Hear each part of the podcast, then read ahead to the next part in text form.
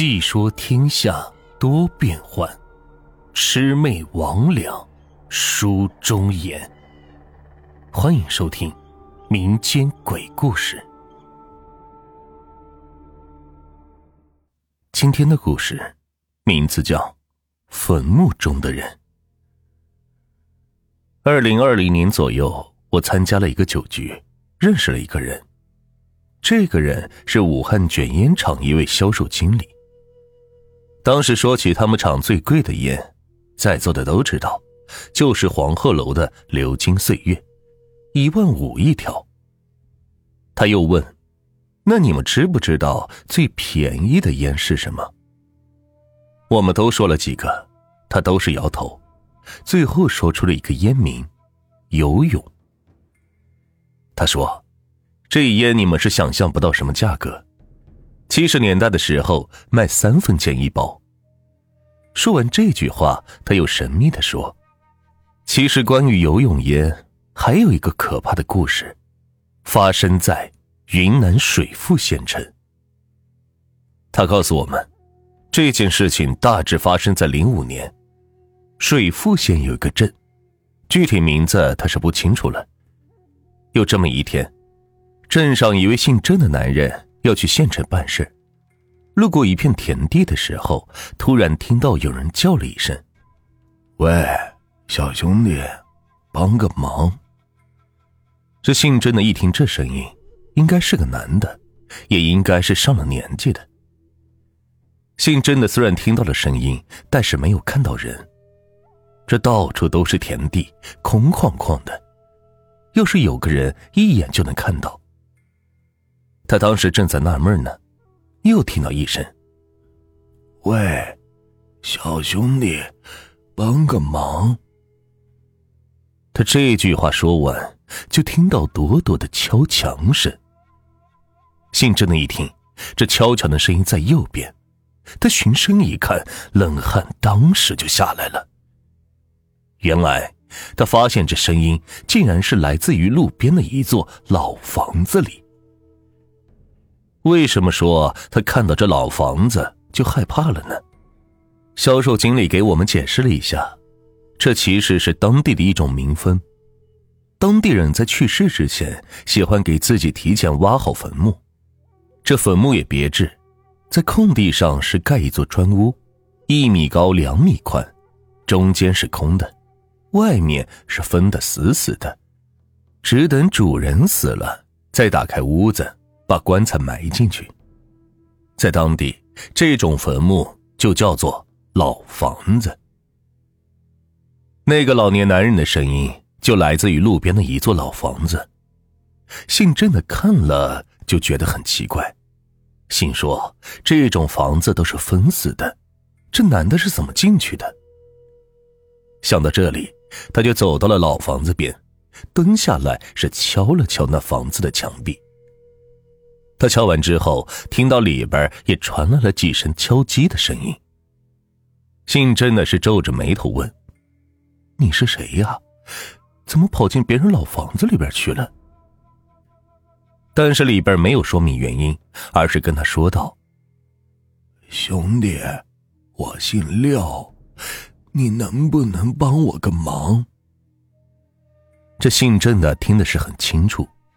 这人的口音听起来很奇怪，像是外省人在说四川话，但是他也没有想别的，而是问那个人：“你待在这里边干什么？要不要喊人把你放出来？”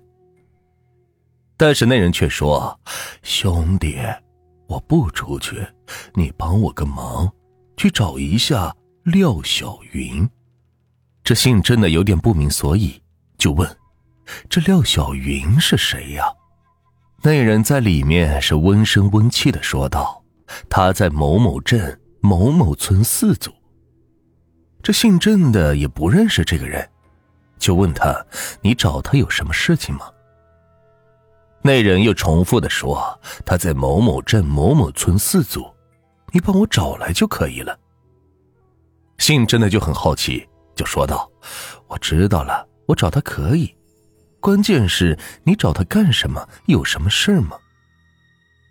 但是那人没有回答姓郑的，又重复了一遍：“兄弟，你帮我这个忙，你去找一下廖小云，在某某镇某某村四组。”这姓郑的说，当时他就感觉到很不对劲，就觉得那里边的那个人是有神经病似的。这来来回回的就这么几句话，他就说道：“哎，这样子，老哥。”我先找人把你放出来，你自己去找他，你看行不行？他说完这句话之后，里边却没有了声音。这姓郑的就好奇，蹲下来后又敲了敲墙壁，冲着里边是喊了几声。这人敲完好久都是没有声音。突然，从墙缝里边塞出来一个白色的东西。姓郑的拿过来一看。竟然是一支烟。他也是好奇的接过来，发现是一支很奇怪的烟，没有过滤嘴儿，这烟尾处有两个红色的小字游泳。”游泳，他从来没有听说过这个名字，但是人家一番好意，这不能不领情吧？就把烟是夹在了耳朵上。这个时候，里边那人又重复说了一句：“兄弟，你帮我个忙，帮我找一下廖小云，在某某镇某某村四组。”这姓郑的听他是来来回回说的就这几句话，也没有办法，就回到镇上去找人。这找到人之后，大家听他这么一说，都感觉是很奇怪，于是就分成两拨人。一拨人是拿了工具去找老房子的主人，看他允不允许破墙；而另外一拨人直接去姓廖的说的地址。到了该村一问，的确是有一个叫做廖小云的人，是个女的，但是几年前已经是搬到水富县去了。其中这个廖小云的一个熟人就问他们：“你们找廖小云干什么？”但是这几个人也不知道该怎么说，就把事情发生的经过给说了说。说完之后，那个熟人就说：“你们等等，我帮你们联系一下。”说着，他就打了一个电话。可这个电话打了之后，怎么都是没人接。这个时候，这个熟人就觉得是不太对劲儿，因为他也住在县城，就开车赶回到了县里。一路是到了这廖小云居住的小区。这到了小区之后，也不打电话了，直接就往他家去了。这廖小云住在五楼，熟人爬上去也是累得够呛。但是他一到门口，就闻到了一股煤气味这二话没说，他让人赶紧通知幺幺九。他也不犹豫，直接是破门而入。进屋之后，就发现这廖小云是赤身的晕倒在厕所里。这个时候是直接把人拖到了外面，救醒了之后才知道，原来他当时正在洗澡，这热水器泄漏了气儿。如果这熟人再晚来半个小时，这廖小云怕是性命不保。而这另外一拨人呢，这个时候也找到了老房子的主人。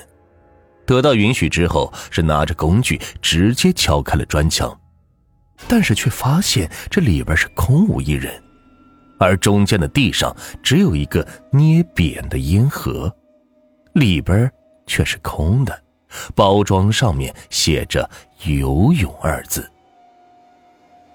事情到了这里，这位销售经理告诉我们，廖小云的父亲叫做廖全德，是湖北黄冈人。在矿上上班，一九七六年矿难死亡，一直是没找到尸体。而这个老房子里的人说他姓廖，但究竟是不是廖小云的父亲，就不得而知了。